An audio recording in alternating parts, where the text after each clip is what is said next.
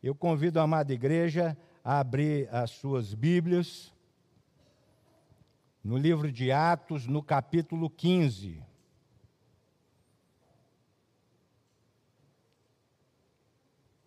Atos, capítulo 15. Esta vai ser uma leitura um pouco extensa, porque nós vamos estar lendo dois textos nessa manhã, em Atos 15 e Colossenses 2. Então, ao finalizar Atos 15, eu convidarei também a igreja para que abra Colossenses 2. Amém? Então, assim diz a palavra do Senhor. Alguns homens desceram da Judéia para Antioquia e passaram a ensinar aos irmãos: Se vocês não forem circuncidados, conforme o costume ensinado por Moisés, não poderão ser salvos. Isso levou Paulo e Barnabé a uma grande contenda e discussão com eles. Assim, Paulo e Barnabé foram designados, juntamente com outros, para irem a Jerusalém tratar dessa questão com os apóstolos e com os presbíteros. A igreja os enviou e, ao passarem pela Fenícia e por Samaria, contaram como os gentios tinham se convertido. Essas notícias alegravam muito a todos os irmãos. Chegando a Jerusalém, foram bem recebidos pela igreja, pelos apóstolos e pelos presbíteros, a quem relataram tudo o que Deus tinha feito por meio deles.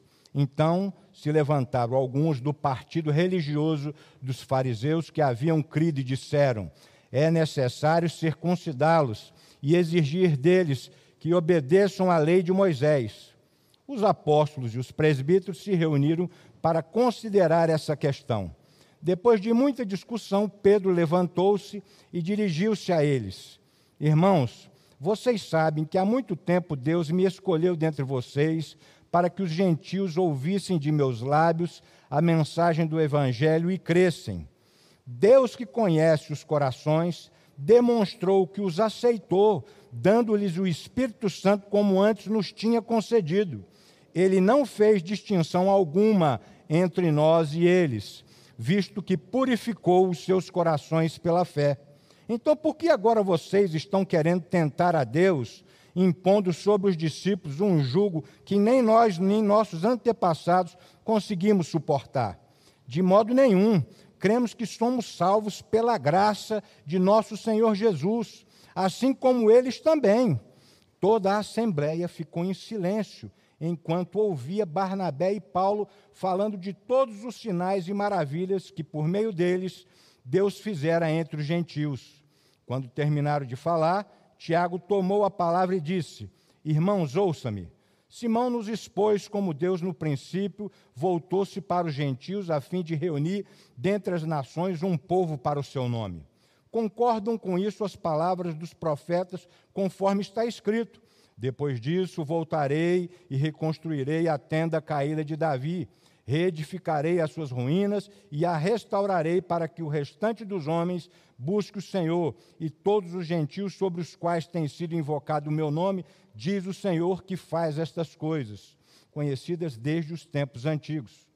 Portanto, julgo que não expor dificuldade aos gentios que estão se convertendo a Deus. Pelo contrário, devemos escrever a eles, dizendo-lhes que se abstenham de comida contaminada pelos ídolos, da imoralidade sexual, da carne de animais estrangulados e do sangue. Pois desde os tempos antigos Moisés é pregado em todas as cidades, sendo lido nas sinagogas todos os sábados. Então, os apóstolos e os presbíteros, com toda a igreja, decidiram escolher alguns dentre eles e enviá-los a Antioquia com Paulo e Barnabé escolheram Judas, chamado Barsabás, e Silas, dois líderes entre os irmãos. Com eles enviaram a seguinte carta: Os irmãos apóstolos e presbíteros aos cristãos gentios que estão em Antioquia, na Síria e na Cilícia, saudações. Sabemos que alguns saíram de nosso meio sem nossa autorização e os perturbaram, transtornando suas mentes com o que disseram. Assim concordamos todos em escolher alguns homens e enviá-los a vocês com nossos amados irmãos Paulo e Barnabé, homens que têm arriscado a vida pelo nome de nosso Senhor Jesus Cristo. Portanto, estamos enviando Judas e Silas para confirmarem verbalmente o que estamos escrevendo. Pareceu bem ao Espírito Santo e a nós não impor a vocês nada além das seguintes exigências necessárias: abster-se de comida sacrificada aos ídolos, do sangue, da carne de animais estrangulados e da imoralidade sexual. Vocês farão bem em evitar essas coisas, que tudo lhes vá bem. Uma vez despedidos, os homens desceram para Antioquia, onde reuniram a igreja e entregaram a carta. Os irmãos a leram e se alegraram com a sua animadora mensagem. Judas e Silas, que eram profetas, encorajaram e fortaleceram os irmãos com muitas palavras. Tendo passado algum tempo ali, foram despedidos pelos irmãos com a bênção da paz para voltarem aos que os tinham enviado. Mas Silas decidiu ficar ali. Mas Paulo e Barnabé permaneceram em Antioquia, onde com muitos outros ensinavam e pregavam a palavra do Senhor. Agora vou ler lá em Gálatas capítulo 2, 14 anos depois, subi novamente a Jerusalém, dessa vez com Barnabé, levando também Tito comigo.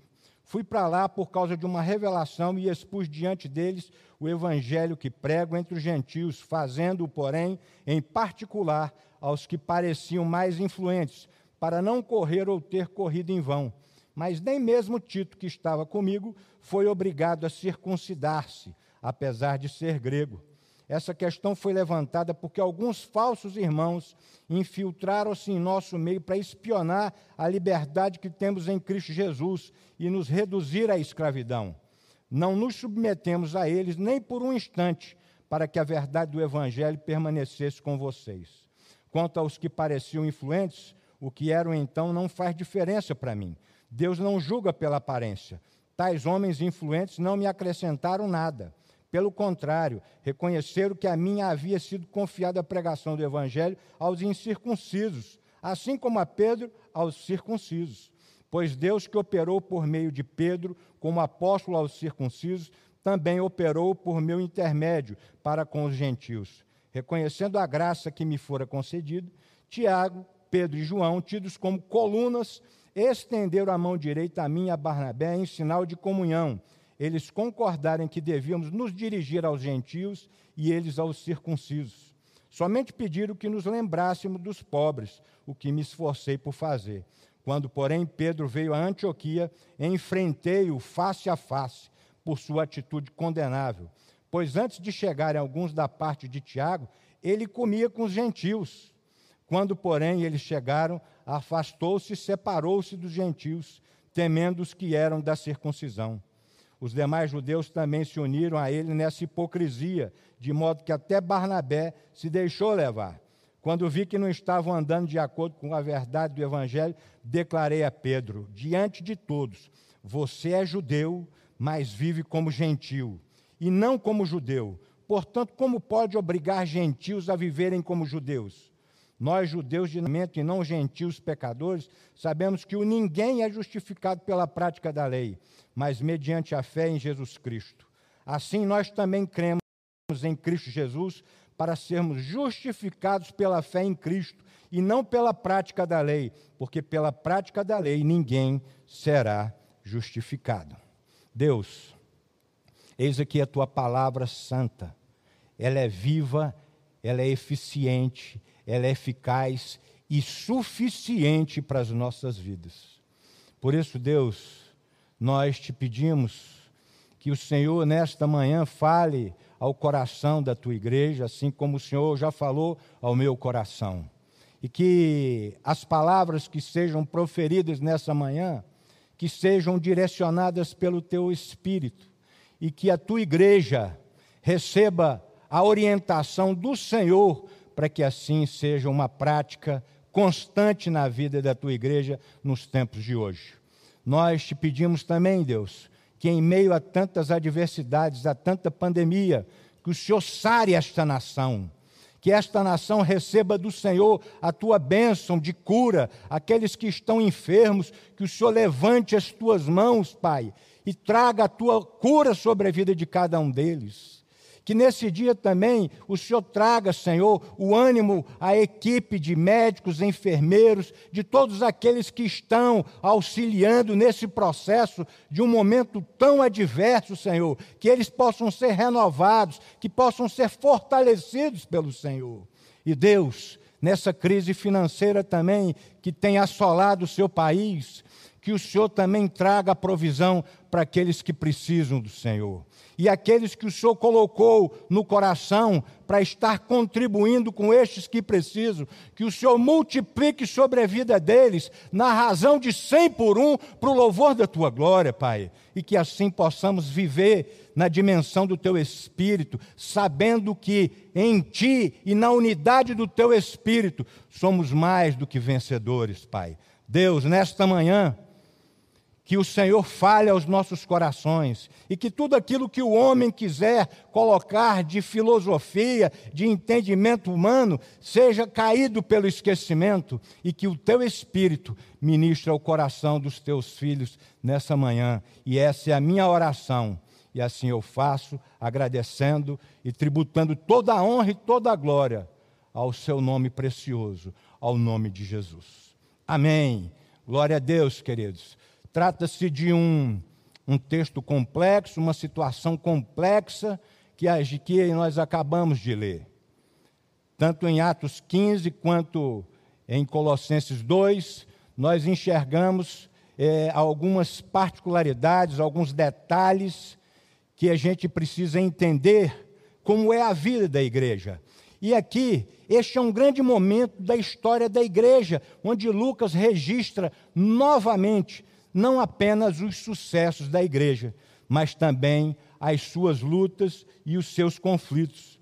E foi justamente, queridos, por conta do êxito que ocorreu na igreja de Antioquia, que essa missão estabelecida a, a, esses homens de Deus que saíram pregando o Evangelho, que levantou também alguns da, da antiga lei, que eram os chamados judaizantes, para que eles pudessem ir lá na igreja de Antioquia colocar algum, alguma doutrina antiga, para que ali trouxesse confusão no coração daquelas pessoas.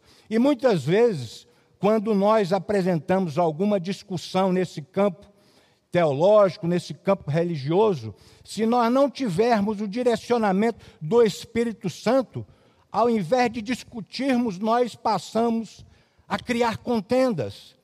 E, na verdade, essa foi uma direção daqueles que saíram de Jerusalém para ir para Antioquia.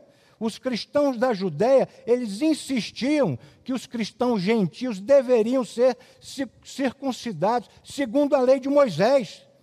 Tanto em Levítico 12, 3, quanto em Êxodo 12, 48 e 49, eles tinham esse fundamento bíblico. Olha lá o que diz em Levítico 12, 3. E no oitavo dia se circuncidará ao menino a carne do seu prepúcio. Agora, olha só o que em Êxodo 12, 48 e 49 diz: Porém, se algum estrangeiro se hospedar contigo e quiser celebrar a Páscoa do Senhor, seja-lhe circuncidado todo macho. E então se chegará e a observará, e será como o natural da terra, mas nenhum incircunciso comerá dela. A mesma lei haja para o natural e para o forasteiro que peregrinar entre vós. Então, estes tinham um fundamento da lei para poder estar falando acerca daquilo que a lei para eles existia.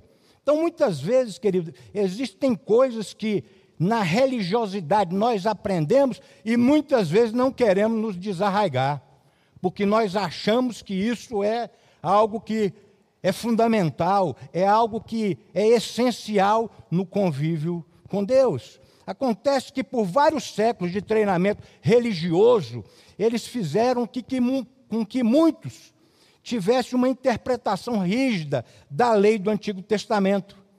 Quando Jesus ele vem, ele vem para clarear aquilo que ele trouxe de ensinamento. E todo o Antigo Testamento, se nós formos observar num contexto geral, todo ele apontava para Jesus. Mas muitos deles não entenderam isso. E muitos deles se fizeram juízes das pessoas. Enquanto Jesus estabeleceu, enquanto o Senhor estabeleceu que os dez mandamentos, os quatro primeiros seriam direcionados a Deus e os outros seis ao próximo, eles se sentiram juízes a partir daí, sem entender a dimensão da qual Jesus queria estabelecer. Porque por detrás do princípio dos quatro mandamentos que se relacionam com Deus e os outros seis, existia a base do amor. Eu não vou matar porque eu amo meu irmão. Eu não vou adulterar porque eu amo meu irmão e eu não vou fazer isso. Então, aquele coração era coração de julgador. Né? Ocorre que essas pessoas acreditavam também que o Deus das Escrituras era o mesmo Deus que enviara Jesus. Incrível isso, querido. Eles viram Jesus, eles entendiam a lei, mas eles compreendiam também que o mesmo Deus das Escrituras era o Deus que enviara Jesus. Jesus para eles era o Messias judeu. Então você começa a perceber que o conflito que está nesse pano de fundo, Jesus foi circuncidado por ser judeu aos oito dias de vida. Pedro foi circuncidado por ser judeu também aos oito dias de vida. Então existia ali, no coração deles, um certo legalismo, uma religiosidade de que, ora, se Jesus foi circuncidado e Pedro também, por que esses agora não vão ser? Não é? Então, para eles, eles tinham convicção de que Jesus também tinha sido enviado. Só que acontece o seguinte: eles começam a discutir e eles passam a insistir que os gentios também fossem circuncidados, porque eles ainda achavam que a circuncisão era algo essencial no relacionamento com Deus. Sabe, queridos, ocorre também que aqueles homens tinham, se a gente for observar, numa dimensão é analítica, numa dimensão sistêmica, aqueles homens tinham a lei e os profetas. E o cânon do Novo Testamento só se fechou no primeiro século. Então, aquele evangelho pregado das boas novas, ele era pregado e falado oralmente. Então, eles tinham um, um documento que era certo, mas aquele outro do qual se pregava era oral. Então, por isso, o coração deles se inflamava para que houvesse essa prática tão legalista da circuncisão. E Paulo prega justamente o contrário sobre isso, Paulo e Barnabé, assim como Pedro também, porque eles pregavam a partir da salvação pela graça. E assim a gente vê o que Paulo pregava lá na igreja de, de Éfeso também, quando ele chega e diz: É pela graça que sois salvos, por meio da fé. E isto não vem de vós, é dom de Deus, não vem das obras para que os homens não se gloriem. E Paulo continuava pregando nas multidões das pessoas que porque somos feitura sua, criados em Cristo Jesus para as boas obras, as quais Deus preparou que andássemos nelas, queridos. Então esse era o discurso de Paulo, que ia em confronto à, à ideia de que seria pelas obras a salvação. E Paulo fala a todas as cidades, Paulo fala em todos os momentos e chega e estabelece que para todas aquelas pessoas, elas estavam agora em Cristo Jesus. E que antes elas estavam longe, os gentios, mas pelo sangue de Cristo se achegaram perto do Senhor. E assim ele continua a dizer que é pela cruz, e não pela circuncisão, e não pelas obras, é pela cruz que há a reconciliação ambos com Deus em um único só corpo, matando com elas todas as inimizades. Esse discurso que Paulo ia pregando, queridos, ia crescendo o número de gentios que eram despertados por Deus mediante a pregação da palavra que gerava fé no coração das pessoas. Esse pano de fundo, queridos, era nesse, nessa dimensão, nesse conflito. A discussão era calorosa, mas os que eram dirigidos pelo Espírito Santo discutiam no campo das ideias, enquanto os religiosos legalistas, a despeito de crerem em Jesus, ainda estavam arraigados na religiosidade pois adentravam no campo da pessoalidade. E é justamente sobre esta dimensão, sobre esse pano de fundo, que eu trago nesta manhã quatro aspectos para aplicação acerca do ocorrido na igreja primitiva. O primeiro aspecto que trago aqui é que a controvérsia é natural quando há liberdade de consciência. Nós temos a liberdade para que possamos falar as coisas da qual nós entendemos. E é justamente quando há liberdade existem controvérsias. A igreja, nesse momento, estava definindo o seu corpo de doutrina. A igreja estava estabelecendo o novo, a nova ideia, o novo modelo de vida em Jesus. Porque tudo tinha sido escrito para que Jesus, o Cordeiro Santo de Deus, tudo aquilo fosse aplicado em Jesus. E a mente não conseguia entender porque tinham coisas que estavam ainda arraigadas a isso. Mas o, quando nós temos a liberdade para falarmos, queridos, existem discussões. E nós precisamos entender que a ocorrência da controvérsia não é evidência de maturidade ou de imaturidade de uma igreja. Pelo contrário, quando nós temos liberdade de falar, é que nós apresentamos no campo das ideias as coisas que muitas vezes nós temos um pensamento e nós temos um ponto de vista, mas que quando nós somos confrontados a isso, biblicamente nós temos as respostas, não é? O que há de problema é que quando há maturidade, é que quando as dúvidas e as contradições de pensamento não podem ficar explícitas publicamente. E aí o que, que acontece? Aí acontece algo diferente, porque aí eu começo a achar diferente daquilo que o pastor pregou, começo a dizer que aquela direção que o pastor colocou não tem nada a ver. Se eu trouxesse isso na dimensão de uma discussão calorosa, numa dimensão de algo interessante, eu falaria particularmente com aquela pessoa. Mas muitas vezes eu começo a futucar o meu irmão, ó, não estou gostando do que está sendo feito ali. E aí dali já passa para outro ouvido, passa para outro, e aí daqui a pouco se instaura o princípio do cisma, ou seja, as pessoas começam a querer se isolar e começar a discutir e a dizer o que a liderança de fato pode fazer ou não. Não é, queridos? Então isso traz a nós algo diferente. Esse primeiro aspecto que abordo aqui é que quando nós temos liberdade, é natural que existam controvérsias acerca das coisas que precisam ser ditas. E basta apenas eu ter a consciência daquilo e entender que eu também sou igreja.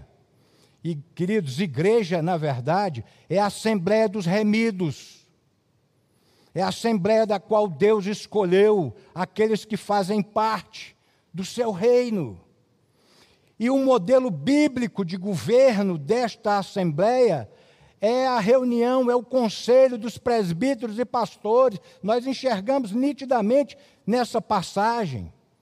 A igreja, a Assembleia dos Remidos escolhem os seus representantes para serem presbíteros e pastores, para como liderança espiritual da igreja, dirimir as questões que são imprescindíveis para que não cause dúvida no coração de um, não cause estranheza no coração de outro. Pelo contrário, para que haja o esclarecimento, para que traga a cada instante essa diferença do entendimento, porque a liderança tem o conhecimento sistemático, o conhecimento analítico, e muitas vezes tem pessoas que pegam versículos isolados, a partir de versículos isolados, e criam uma tese. E quando você hermeneuticamente tenta encontrar uma linha que ligue aquilo que eles criaram, não existe, porque às vezes o que diz de amor naquele lugar é diferente do que diz de amor em cantares. E aí, as pessoas, para poder manipular e tutelar a consciência dos outros, elas constroem teses baseadas em versículos isolados para que as para que as pessoas sejam levadas como rebanho. Não é? Então, queridos, é, é preocupante isso.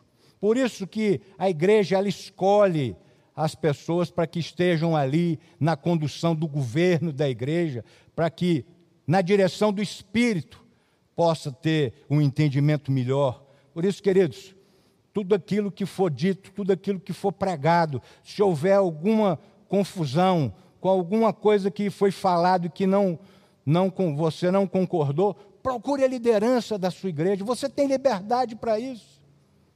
E abra a discussão, mas nunca se achegue à liderança com um coração de contendas. Nunca chegue como quem quer afrontar. Pelo contrário, chegue como quem quer aprender. Assim são os discípulos de Jesus, que sempre tiveram disposição de aprender. Porém, esses daqui, que foram até a igreja de Antioquia, eles foram com a intenção de contender, foram lá para botar areia porque vocês observam que eles foram para dizer se já estava sendo pregado, eles já faziam parte da igreja que Tiago e Pedro estavam juntos e falando que a salvação era pela graça. Por que, que esses indivíduos saíram dali para poder ir até Antioquia para dizer, ó, já que vocês são salvos, agora também vão ter que circuncidar. Então foram com um propósito de rebeldia, foram com um propósito de criar tumulto. Muitas vezes nós vivemos isso na dimensão do, do reino. Muitas vezes tem pessoas que se achegam para criar contenda, para criar tumulto. Mas nós precisamos ter a direção do Espírito, ter o discernimento do Espírito, para que a gente possa trazer a clareza acerca de determinadas compreensões, para que as pessoas possam, de fato, entender o que é o evangelho da salvação, para que as pessoas possam entender de fato o que é ser um discípulo de Jesus e para que elas possam entender que em Cristo elas são libertas, que em Cristo elas são mais do que vencedoras. O segundo aspecto que trago aqui nesta manhã é que a controvérsia deve ser resolvida por pessoas habilitadas. Houve uma reunião do presbitério um conselho de presbíteros. E, queridos, o modelo bíblico que existe é um modelo onde a Assembleia escolhe os seus representantes, o representante da igreja composta dos presbíteros e pastores. Ali vai se discutir algo que às vezes teologicamente pode ter controverso. É ali que vai ter a discussão necessária para se chegar a um ponto comum. Os apóstolos e os presbíteros se reuniram em Jerusalém, receberam e examinaram com grande debate essa questão que lhes foi enviada pela igreja de Antioquia. A solução da dúvida não ficou à mercê da consciência de cada um. Veja bem, queridos, esse modelo episcopal, onde só o pastor comanda a igreja, não é um modelo bíblico. O modelo bíblico é o modelo onde existem presbíteros e pastores. Se Deus falou com um pastor, vai ter que confirmar nos nossos corações também. Não fica a decisão exclusiva de uma única pessoa. Em conselho, nós, quando nos reunimos, todos os domingos aqui no Ministério 1 a 1, nós só conversamos depois que oramos e debaixo do temor e do, do direcionamento do Espírito Santo para tomar qualquer decisão que seja. Então, quando nós temos uma controvérsia, precisamos aprender a buscar aqueles que estão habilitados para poder dirimir essas, essa, essa controvérsia. Pedro deu o seu testemunho com base em sua experiência naquele momento, na casa de Cornélio, né, falou do que tinha acontecido naquela casa e relatou ainda que por meio dele Deus havia providenciado que os gentios ouvissem e crescem no Evangelho. Barnabé e Paulo também concordaram com a fala de Pedro, dando também seu testemunho pessoal, ou seja, gentios estavam se convertendo a cada instante, gentios estavam entendendo que era pela graça, e não de obras, para que o homem não se vangloriasse. E eu digo a vocês nessa manhã: o nosso Deus é um Deus que morreu naquela cruz e pela graça nos escolheu para que a gente caminhe olhando para Jesus todos os dias das nossas vidas, porque o sangue precioso dele está sobre nós. Ele nos guarda, ele nos livra e ele nos direciona pelo teu Santo Espírito a caminharmos nessa dimensão. E assim, queridos, eles concordaram com o que Paulo e Barnabé havia dito. E nessa dimensão, o apóstolo Tiago também, ele traz um direcionamento. Ele estava conduzindo esse presbitério, essa reunião do presbitério, e trazendo ali, acerca do testemunho de Pedro, acerca da, das experiências de Paulo e Barnabé, ele traz ali uma recomendação da igreja. E uma coisa que eu trago também nessa manhã é o terceiro aspecto e esse terceiro aspecto, ele cabe para cada um de nós em qualquer tempo que seja. É que o juiz de toda controvérsia teológica é o Espírito Santo falando pelas Escrituras. E aí nós precisamos entender o que diz lá no versículo 28 de Atos 15: Pois pareceu bem ao Espírito Santo e a nós não vos impor maior encargo além destas coisas essenciais essa discussão que aconteceu lá, querido, ela foi livre e acalorada. Mas o presbitério chegou a um pleno acordo, debaixo da orientação de Deus, debaixo da, da direção do Espírito Santo. Aqueles homens entenderam que a salvação era pela graça. E a partir daí, eles decidiram que enviariam uma carta para a igreja. E esta carta levaria ao conhecimento deles o entendimento daquilo que de fato Jesus havia estabelecido para a sua igreja, que a salvação é pela graça, mediante a fé, não pelas obras para que os homens não se gloriem. Pelo contrário, é pela fé que nós vamos caminhar dentro da dimensão de Deus. É pela fé que a nossa vida vai ser orientada. Quando nós nos sujeitamos ao direcionamento do Espírito Santo de Deus, nós passamos a entender o que é o reino de Deus. Não adianta apenas abrirmos os lábios e declararmos que Jesus é Senhor das nossas vidas. Não adianta. Nós precisamos entender essa verdade, nós precisamos absorver essa verdade, mas, sobretudo, precisamos praticar essa verdade. Porque ficar com valores conceituais, valores religiosos, não nos diferenciará daqueles que queriam implantar a circuncisão. Nós precisamos cair do campo do conhecimento, do campo conceitual e caminharmos no campo prático, do qual Jesus nos ensinou no Sermão do Monte, a prática de vida. Em Mateus, dos capítulos 5 a 7, Jesus nos mostra a verdadeira intenção que ele queria para os seus discípulos. E quando nós somos direcionados pelo seu Espírito, em primeiro lugar, queridos, nós sabemos que a Bíblia é a palavra de Deus ela é a nossa única regra de fé e prática. Ela é suficiente, ela é autoritativa, ela nos mostra que existe um Deus, e um Deus que se fez gente, e que morreu naquela cruz e ressuscitou o terceiro dia, e por conta disso, nos levou, nos resgatou do império das trevas e nos transportou para o reino do Filho do seu amor. Por isso precisamos ser direcionados pelo Espírito.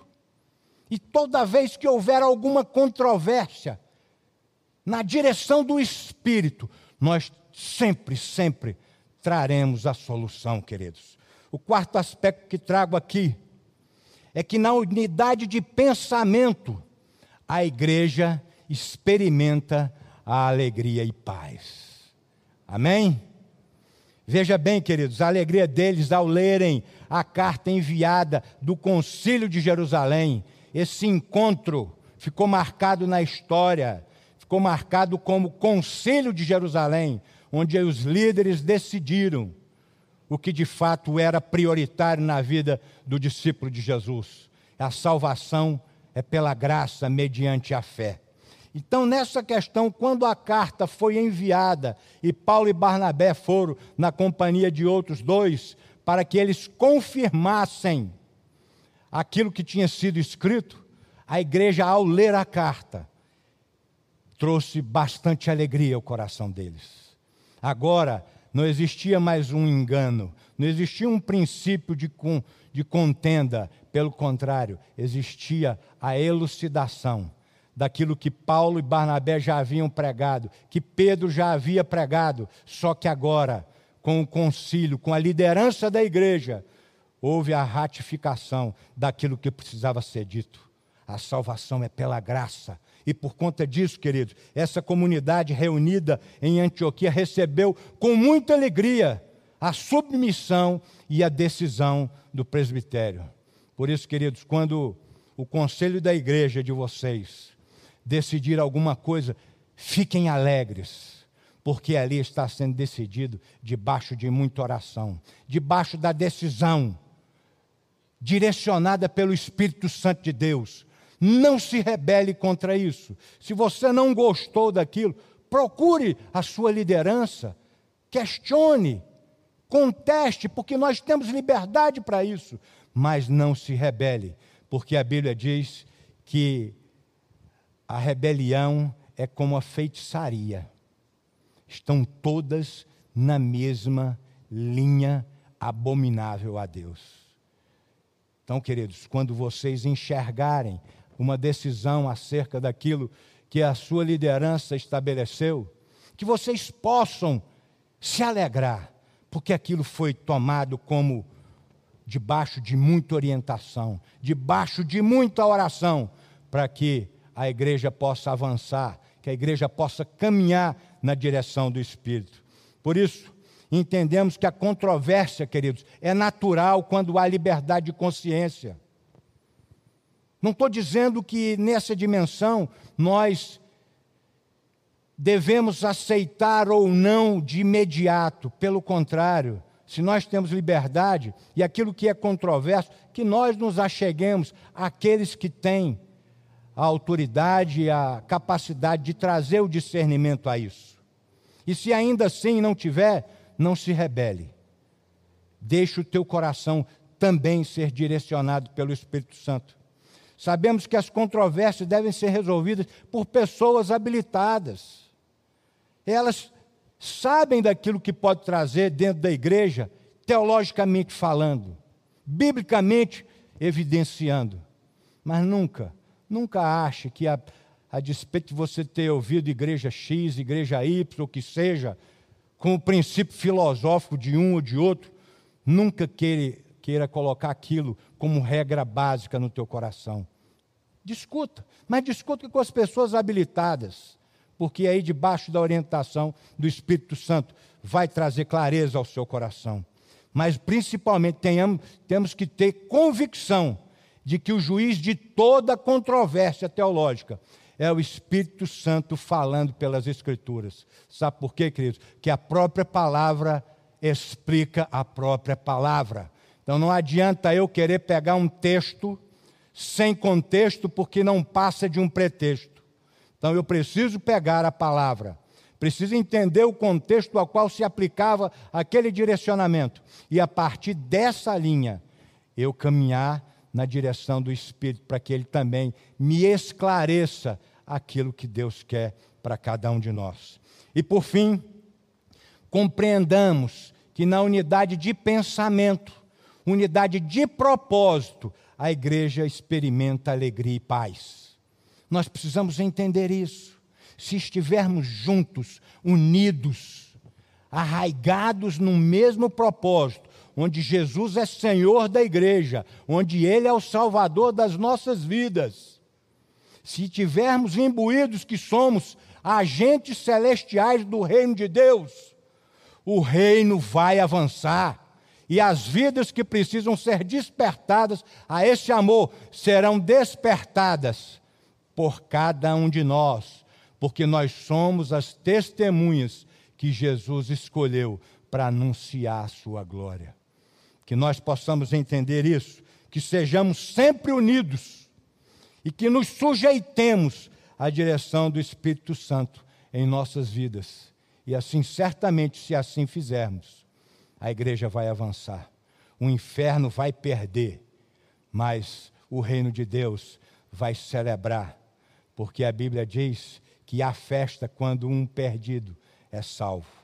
Então, eu convido a essa igreja a refletir acerca desses quatro aspectos que foram caminhados aqui nessa manhã.